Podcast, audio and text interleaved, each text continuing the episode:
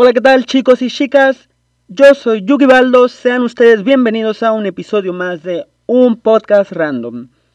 El espacio en el que hablo de cosas totalmente aleatorias y sin aparente conexión alguna, salvo el hecho de que son cosas que a mí me gustan. La semana pasada les dije que este episodio iba a tratarse sobre el musical Dear Evan Hansen, así que prepárense para escucharme hablar un poco sobre música, depresión y suicidio. Para quienes no sepan nada sobre Dear Evan Hansen, permítanme decirles que es un musical ganador de varios premios Tony en el 2017. Entre ellos, desde luego, el de Mejor Musical. Fue sensación inmediata en Broadway y el cast album ganó el Grammy a Mejor Álbum para un musical. El efecto Dear Evan Hansen se expandió por todo Estados Unidos y otros países donde el musical es muy apreciado por hablar de temas como la ansiedad, el suicidio, la paternidad y la necesidad humana de pertenecer a una comunidad. Ya sé que les dije que iba a hablar del musical, pero resulta que también hay un libro. Este libro es básicamente la historia del musical, pero ampliada. A diferencia de otros musicales, Dear Evan Hansen no está basada en un libro, película o personaje histórico, sino que es una historia totalmente original. Posteriormente sí, desde luego salió a la luz el libro. Yo personalmente odio las reseñas, pero les explico Dir Evan Hansen en unas pocas palabras. Evan Hansen es un muchacho con ansiedad que tiene como tarea por parte de su psicólogo escribirse cartas a sí mismo, con el fin de darse ánimos y expresar sus sentimientos. Un día, Connor Murphy le roba una de las cartas a Evan.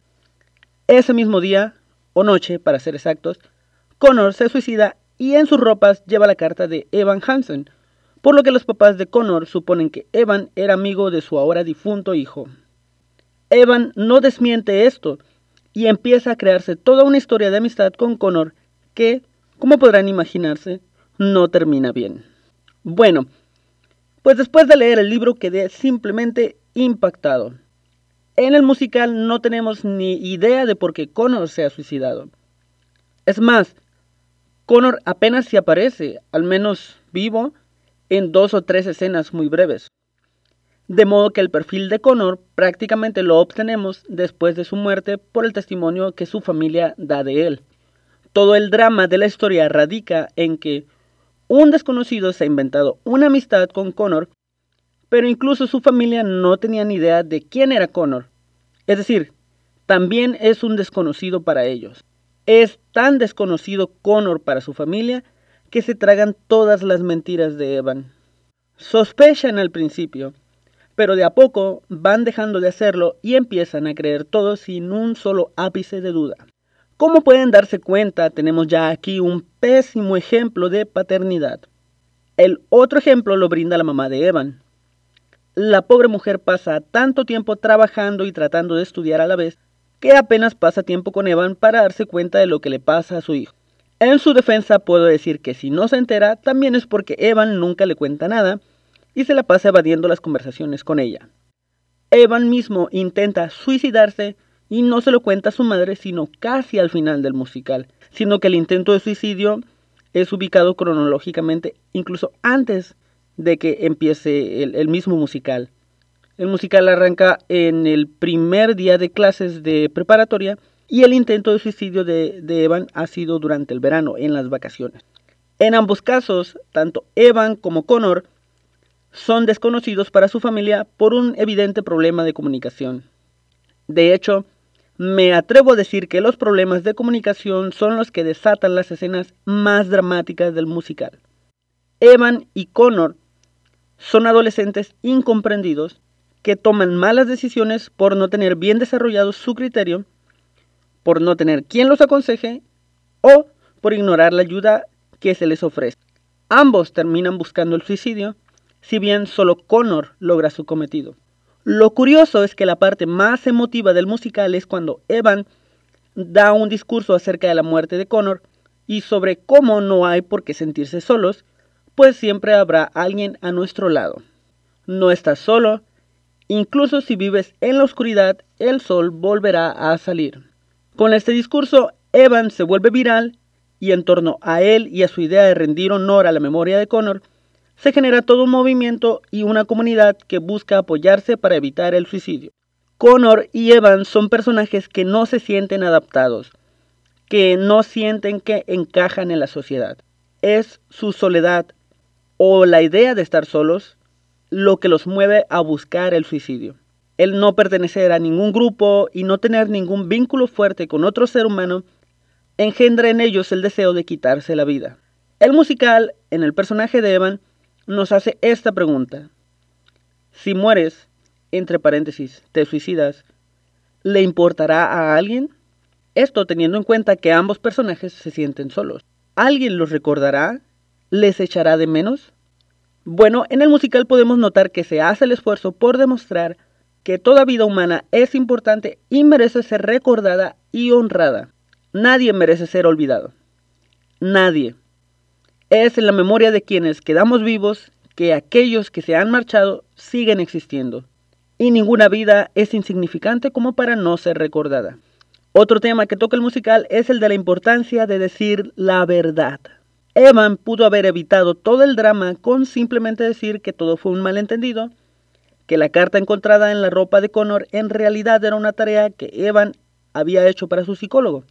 Y listo, con eso se acababa. Pero no, me gustaría poder tener los conocimientos psicológicos necesarios para decirles el grado de culpa que Evan tiene por sus acciones, teniendo en cuenta que tiene ansiedad y que incluso la trata con medicamentos por lo que quedaría en duda saber qué tanto control tiene sobre sí y sobre las cosas que dice y que hace. En varias ocasiones Evan se propone contar la verdad, pero en todas surge algo que lo hace retractarse y mejor decide seguir mintiendo. Al final, Evan va mejorando por sobre su ansiedad en la medida en que empieza a ser sincero y a comunicarse con su madre. Resulta que todo este tiempo lo que estuvo evitando hacer era lo que le iba a terminar por ayudar a sanar escribir las cartas que le había pedido el psicólogo y hablar con su madre. Todo era simplemente un problema de comunicación con los demás y consigo mismo. Porque sí, Evan también hizo eso, se mintió a sí mismo. Si ustedes que me escuchan tienen problemas de depresión, ansiedad e incluso deseos de suicidarse, he aquí dos cosas que yo aconsejo. Hablar con alguien y buscar ayuda profesional. La primera me parece que es un poco más fácil porque para buscar ayuda profesional lo más probable es que tengan que gastar algo de dinero. Pero la primera es muy importante, es trascendental. Es necesario hablar con alguien. Un familiar, un amigo, un conocido. Negar el problema, mentirse a uno mismo y a los demás nunca, nunca es una solución. Si es que pueden recurrir a ayuda profesional, es necesario seguir las indicaciones que se nos dan. A veces nosotros no somos capaces de ver lo que se puede lograr con terapia o tratamientos, pero es importante hacer caso al psicólogo o psiquiatra. Considero también que a toda costa debemos eliminar el prejuicio de que acudir con un psicólogo es signo de debilidad o de locura y que eso es malo. No lo es. La depresión, la ansiedad, son cosas reales y como tal deben tomarse en serio. La debilidad asociada a estos para nada debe ser motivo para evitar acudir a un psicólogo. Es totalmente válido reconocer que no se está bien y acudir por ayuda. Buscar ayuda no es un crimen o pecado. Es justo y necesario. Tu vida importa, tu vida es valiosa. Que te sientas solo no significa que no haya nadie que pueda ayudarte. Muchas veces la ayuda no viene de quien más esperamos, pero en momentos de emergencia toda ayuda es valiosa. Hablen, hablen con la verdad. Engañarse o engañar a otros solo vuelve peores los problemas. Engañarse o engañar a otros solo vuelve peores los problemas. Existen en diversos países líneas de emergencia para poder ser atendido por personas profesionales y de manera gratuita. Recurran al auxilio de aquellos que están capacitados para ayudarlos.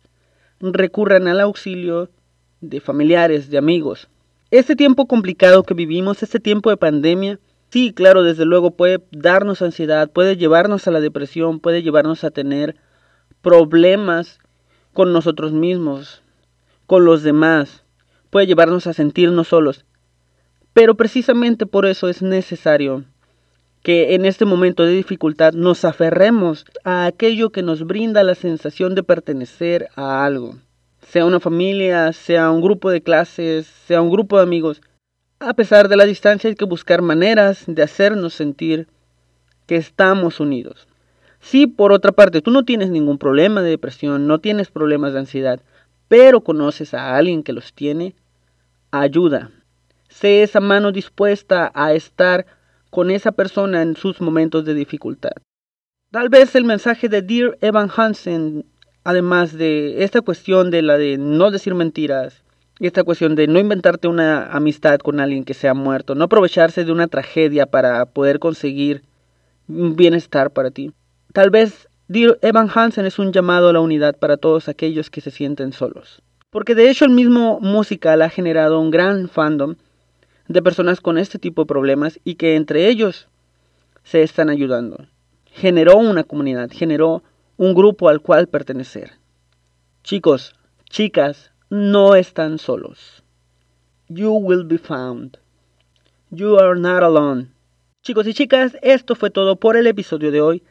La próxima semana les traigo un episodio sobre el musical Six. Espero poder compartirles mi opinión sobre este musical que es sensación en Inglaterra y sobre lo valioso que es para el feminismo. Les recuerdo que pueden mandarme sus quejas, dudas y sugerencias a mi Instagram, arroba yugibaldo. Pueden, si gustan, compartir este podcast con sus amigos y contactos. Yo me despido deseándoles una increíble semana. Yo soy Yugi Baldo y esto fue un podcast random. Hasta la próxima.